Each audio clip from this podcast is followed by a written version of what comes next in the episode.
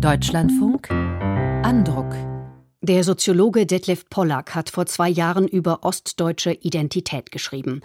In seinem Buch forderte er die Ostdeutschen auf, die verbreitete Unzufriedenheit zu hinterfragen und schließlich aufzugeben. Sie könnten stolz auf die politische Wende und die große Anpassungsleistung sein, auch wenn die Nachwendezeit für viele traumatisch gewesen sei. In meinen Augen hat sich da gewissermaßen eine Art Opferdiskurs der in den 90er Jahren ganz gewiss berechtigt war, verstetigt und verfestigt und er wird von manchen auch gepflegt. Ich als Ostdeutscher sage euch, guckt doch mal auf eure ganz persönliche Situation, dann seht ihr doch, wie viel besser geworden ist und ihr gebt es doch eigentlich auch zu und das ständige Klagen darüber, wie mhm. weit sozusagen der Osten vom Westen abgehängt ist, das entspricht doch gar nicht mehr eurer eigenen Befindlichkeit. Das sieht der Literaturwissenschaftler Dirk Oschmann anders. Ostdeutsche Identität sei eine Zuschreibung des Westens, nämlich eine Abweichung der Norm des Westens. Über diese Sicht der Dinge hat er im vergangenen Jahr einen Beitrag für die FAZ geschrieben, der bundesweit Resonanz fand. Daher hat Oschmann nachgelegt und jetzt ein Buch veröffentlicht. Der Osten, eine westdeutsche Erfindung heißt es. Unser Rezensent Matthias Bertsch kann den Argumenten einiges abgewinnen. Und dass er Wessi ist, sei der Vollständigkeit halber hiermit auch erwähnt. Seine Besprechung beginnt mit einem Zitat. Was ist das eigentlich bisher für ein Text? Eine Schmähschrift, eine Tirade, eine Litanei, eine Polemik, ein undifferenzierter Redeschwall? Alles zusammen werden sicher einige behaupten. Und die Verächter unter meinen Kritikern werden es auf den lange schon eingeführten Begriff des Jammerns bringen und sagen, dass der Autor ein typischer Jammerossi sei, der sich mit seiner Selbstviktimisierung um die Teilnahme an der gesellschaftlichen Opferolympiade bewerbe. Mit diesen Worten beginnt das letzte Kapitel in Dirk Oschmanns Buch. Der Autor allerdings jammert nicht, er klagt, und das in zweierlei Form. Zum einen beklagt er sich, völlig zu Recht und durch viele Beispiele belegt, über jene Mischung aus Arroganz und Ignoranz, mit der viele Westdeutsche bis heute all dem begegnen, was sie für Ostdeutsch halten.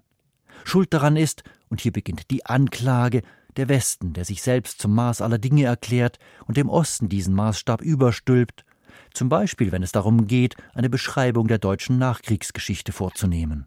Die dominante, ausschließlich westdeutsch perspektivierte lautet, dass Deutschland im Gefolge des Zweiten Weltkriegs in BRD und DDR geteilt wurde, wobei die BRD Deutschland blieb, während die DDR als Ostzone oder einfach nur als Zone erschien. Nach dem Fall der Mauer 1989 ist die DDR dann der BRD nach Artikel 23 des Grundgesetzes beigetreten und firmiert seitdem im öffentlichen Raum in erster Linie als Osten, der aufholen und sich normalisieren muss. Dass auch über 30 Jahre nach der Wiedervereinigung Wissenschaft, Wirtschaft, Medien und Kultur fest in westdeutscher Hand sind, hänge eng damit zusammen, dass die Seilschaften aus dem Westen noch heute bestens funktionierten. Der Westen ist die Norm, der Osten dagegen irgendwie anders, minderwertiger. Jeder mit einer Herkunft aus dem Osten weiß, wovon ich spreche, nämlich von einer geradezu leibhaften Entwertungserfahrung durch permanente Negativzuschreibungen, wobei sich dieses niederträchtige Zuschreibungsspiel perfiderweise als Wahrheitsspiel ausgibt. Er selbst sei als Professor in einer privilegierten Situation, anders als ein Großteil derer, mit denen er in der DDR aufgewachsen ist, und die er die sprachlosen Anteillosen nennt, weil ihre Stimmen im öffentlichen Diskurs kaum wahr und ernst genommen würden.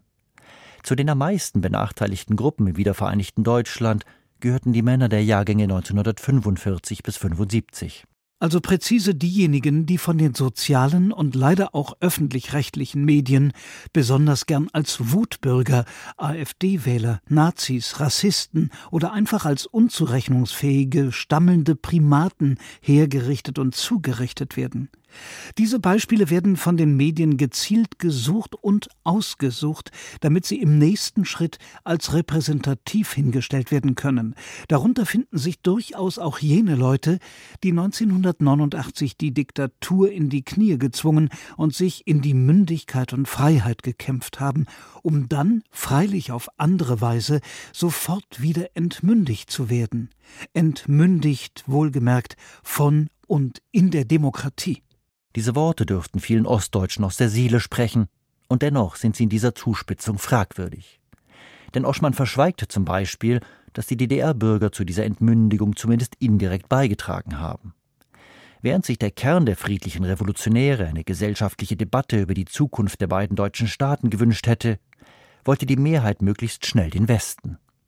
Mit Freiheit und D-Mark kam allerdings auch westliches Führungspersonal, um dem Osten zu zeigen, wie Demokratie, Wirtschaft und Wissenschaft funktionieren. Dass dieser paternalistische Überlegenheitsgestus Bitterkeit hinterlässt, sollte niemand wundern. Doch der Protest des Ostens werde nicht ernst genommen. Ich fasse zusammen. Im seit 1989 herrschenden Diskurs heißt Osten vor allem Hässlichkeit, Dummheit, Faulheit, heißt Rassismus, Chauvinismus, Rechtsextremismus und Armut, heißt also Scheitern auf ganzer Linie, um nur die wichtigsten der vom Westen erfolgreich angeführten Zuschreibungen zu nennen. Sich selbst verbindet der Westen dagegen mit Toleranz, Weltoffenheit und Diversität. Der Westen redet immer positiv von der Vielfalt der Welt, hält aber in schönster Einfalt seine eigene Perspektive für die einzig mögliche. Und mit diesem Monopol der Perspektive verbindet er zugleich das Monopol auf die Wahrheit und das Monopol auf die Moral. Oschmanns Buch besticht nicht durch Ausgewogenheit oder Empirie. Es wendet sich an das Gefühl mindestens so sehr wie an den Verstand. Aber das ist vielleicht wichtig, um die tiefe Kränkung zu verstehen, die die westdeutsche Überheblichkeit bei vielen Ostdeutschen noch heute hinterlässt. Umso erstaunlicher ist die Danksagung an seine Freunde am Ende des Buches. For better or worse, wir sind Teil jener Anywheres, für die in den westlichen Demokratien Politik gemacht wird, damit sie ihr Leben auf Kosten der Somewheres führen können. Was uns ausmacht, ist nicht die Herkunft. Was uns ausmacht, ist das, was wir gemacht haben und machen, egal aus welcher Himmelsrichtung wir einst kamen. Das aber heißt nichts weniger als, Dirk Oschmann ist längst im Westen angekommen. Oder in den Worten seines Artikels aus der FAZ vor einem Jahr.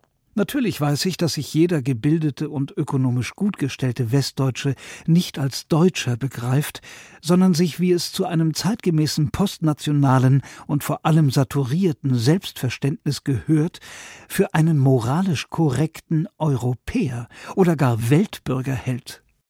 Dirk Oschmann der Osten, eine westdeutsche Erfindung. Im Ullstein Verlag erschienen 221 Seiten, 19,99 Euro. Sie hörten einen Beitrag von Matthias Bertsch.